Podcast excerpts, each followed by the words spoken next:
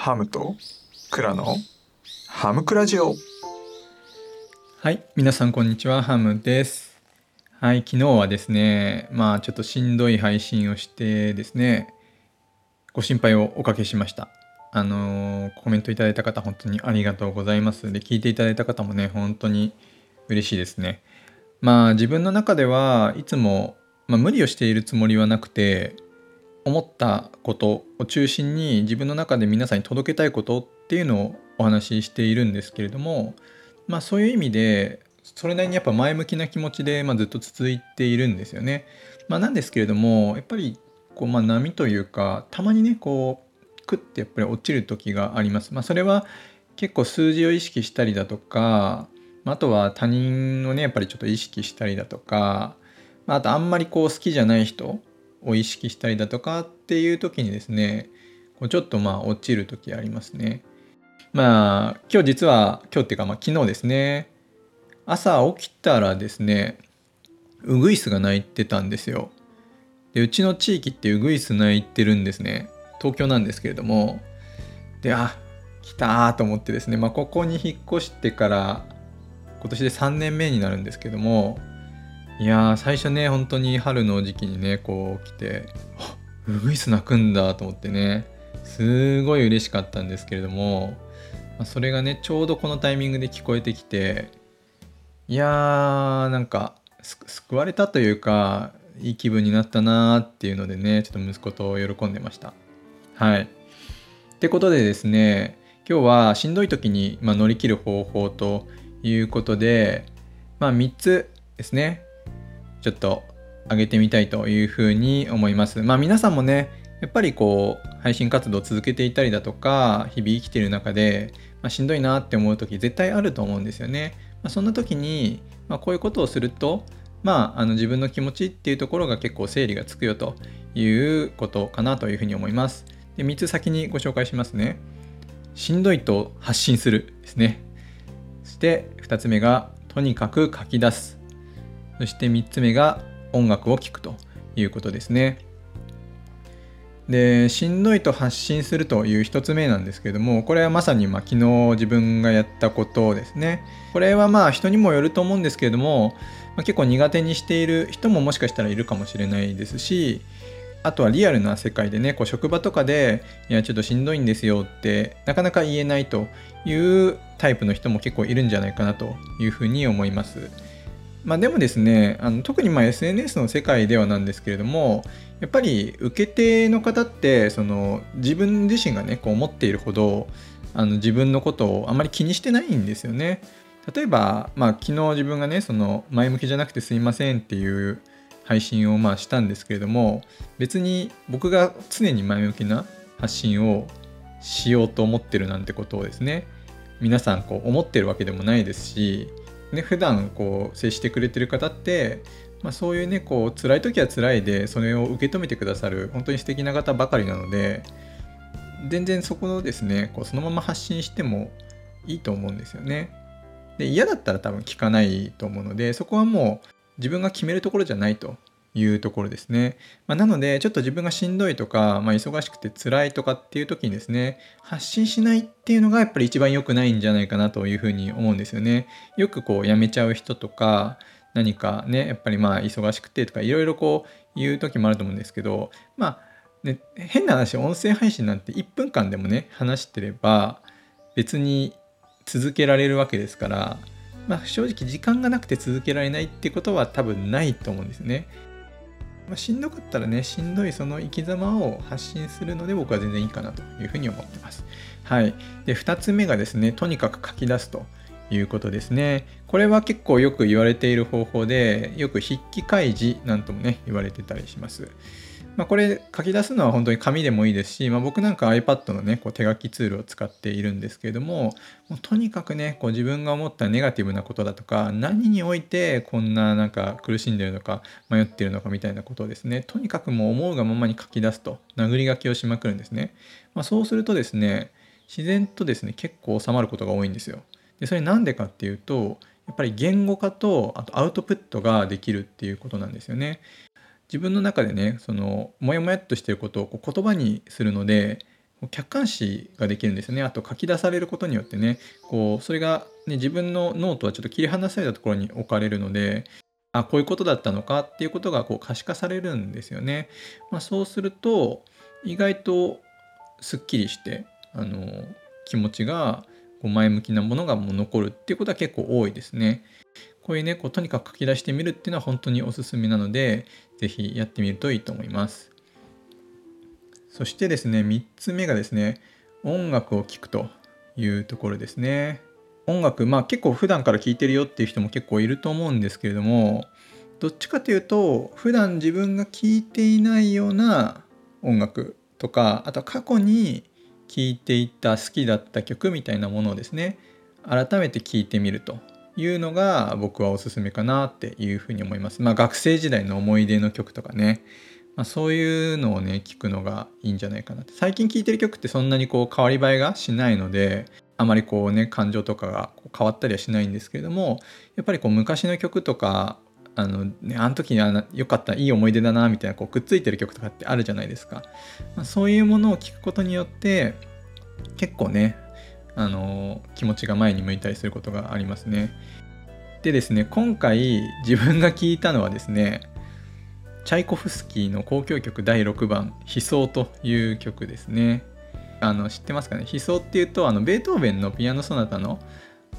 でタタタタタタタタタってあれがですね結構有名だと思うんですけどそれとは全く別の曲でチャイコフスキーの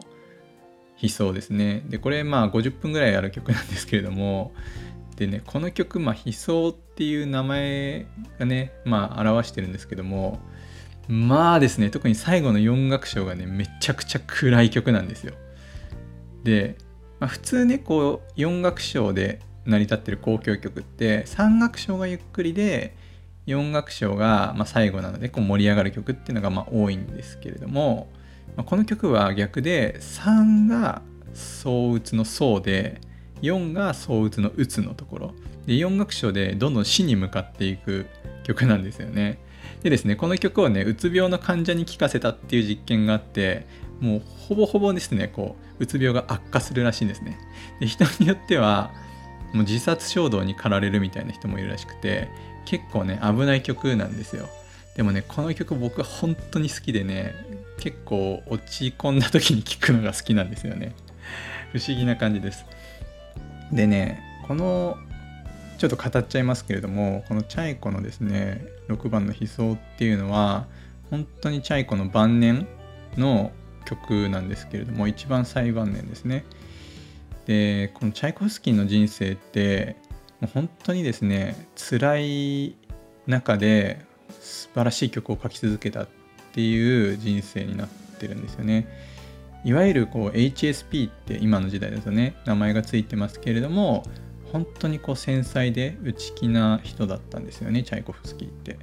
で音楽家のエリートって言われるところではなくて専門的な音楽教育とかも受けずに育っていったんですけれども本当にあまりある才能があって作曲家の道に進んでいくんですよね。でね途中でねあの悪い女に引っかかってものすごいねお金もこうエネルギーもね吸い取られるっていう時期があるんですよ。まあ、その前もその後もね曲は書いてるんですけれどもでしかもねこう同性愛者なんですよねチャイコフスキーって。でもやっぱり社会的に特にロシアっていう国でそんな時代背景も含めてねそんな認められているはずがない人種の方なんですよね。でしかもね こう悪い女に引っかかってっていうこともあってもう本当に苦労の人生だったんですよね。でそのねこう浮き沈みの人生そのものがこう詰まってる曲だなっていうふうに思っててで実際ですねこの26歳から52歳までの間に12回のうつ病を患っているそうなんですよチャイコフスキーは。でねこの曲を書き上げた9日後にも亡くなってているんですね。本当にで僕がこの曲がなぜ好きかっていうとこなんですけれどもこの曲を聴くとですねあの死を疑似体験できるんですよね。まあ、ちょっとだいぶ変わってると思うんですけれどももう本当にねこうなんか死んだ気分になるんですよ。で一番最後のねあのところはこう心臓の鼓動がこう止まっていくような感じであの一番最低音のねコントラバスがこうどんどんどんどんねそのゆっくりになっていくという表現があるんですね。でこのまま終わっていって静かに曲が終わるんですけど本当にこの死の淵に立つという経験を疑似体験音楽を聴くことで疑似体験ができてその中で改めてこう今生きていることっていうのを感じることができると。だからなんかそれを思うとこう今抱えている悩みとかっていうのがこうスーッとこうどうでもよくなってくるっていうのがあるんですよね。まあ、ちょっと海を見るのと近しいところがちょっとあるんですけれどもまあ僕自身この曲をオーケストラで演奏したこともあるしこの曲の中身を知っているからねこんな聴き方ができるので、まあ、あまりおすすめはしないですけれども、まあ、ですね余裕のある時にこの曲一度聴いてみていただけるといいなというふうに思います。まあ、他にもねチャイコフスキーはあの交響曲でいうと5番4番そして「くるみ割り人形」や「白鳥の湖」などね本当に素敵な曲がむちゃくちゃいっぱいあるのでもしですねちょっとクラシックを聴いているという方はですね是非入ってみていただくのはいかがでしょうかというような話でした。はい。それではコメント返しいきたいと思います。はい、えー、じゃあ2回前の配信ですね3月4日コンビニ声かけゲームもしわらの、えー、放送にですねコメントいただいた方あ今日はお二人とも男性陣ということでちょっと嬉しいですねまああの女性陣からのコメントもめちゃめちゃ嬉しいんですけれども、なんか男性陣からいただけるのもすごい嬉しいです。えっと、弁理士ホッシーさんですね。えー、ハムさん、イケメン声だなんて、ご紹介もありがとうございます。コンビニ声かけゲームいいですね。ありがとうございますって言うと嬉しそうにされるから、こっちも嬉しいですね。ということで、そう、ほんとね、ホッシーさん、イケメン声なんですよね。さっき聞いた配信で、あの、寸劇をね、やられてたんですけれども、そう星太郎くんと星尾くんがホッシーさんに相談するっていうね寸劇やってて でどっちだっけな？星太郎くんかな？星太郎くんの方がなんかめっちゃねなんかちょ待てよとかってね なんかやってるんですよ。いやこれね本当にほんとマイクの前で本当に一人でお疲れ様ですって感じなんですけどもね。いやめっちゃ良かったですよ寸劇。はい。イケメン声のホッシーさんの配信ぜひ聞いてください。はい続いてですね。いいえ、私です。白歴史収録の人。あ、私さんありがとうございます。ハムさん人事だったんですね。なんかぴったりです。いいね機能は優しいインターネットしすぎだなと思っております。ということでですね、あ人事ぴったり感あるんですね。なんとなくあれですかね。どういう印象なのか ちょっとわかんないですけれども、まあ、こう声のあれですかね。もうまったりした感じが、こう、なんか普通の人っていう感じなのかな。はい。そうですね。で私さん皆さんお聞きですかね？結構私さんもすごい女性ファンが多いのでもしかしたらねこう男性の人はまだ聞いたことないって人いるかもしれないですけどね。めっちゃ面白いですからね。是非是非聞いてください。本当にマジで私さんあなんだっけ？あ、そう、いいね機能はね、そう優しいインターネットしすぎだなということで、まあね、まあまあ、これも慣れるでしょう。もう慣れたら、もう常にっていうかもう慣れました、大体ね。あんまり気にならなくなりますね。人間そんなもんですよ。はい。ということで、はい、コメント返しでした。ありがとうございます。はい、そろそろクロージングのお時間です。そうですね、今日はですね、もう、やっぱ寝たら治るだろうなと思ってたんですけれども、うん、まあ治りましたね。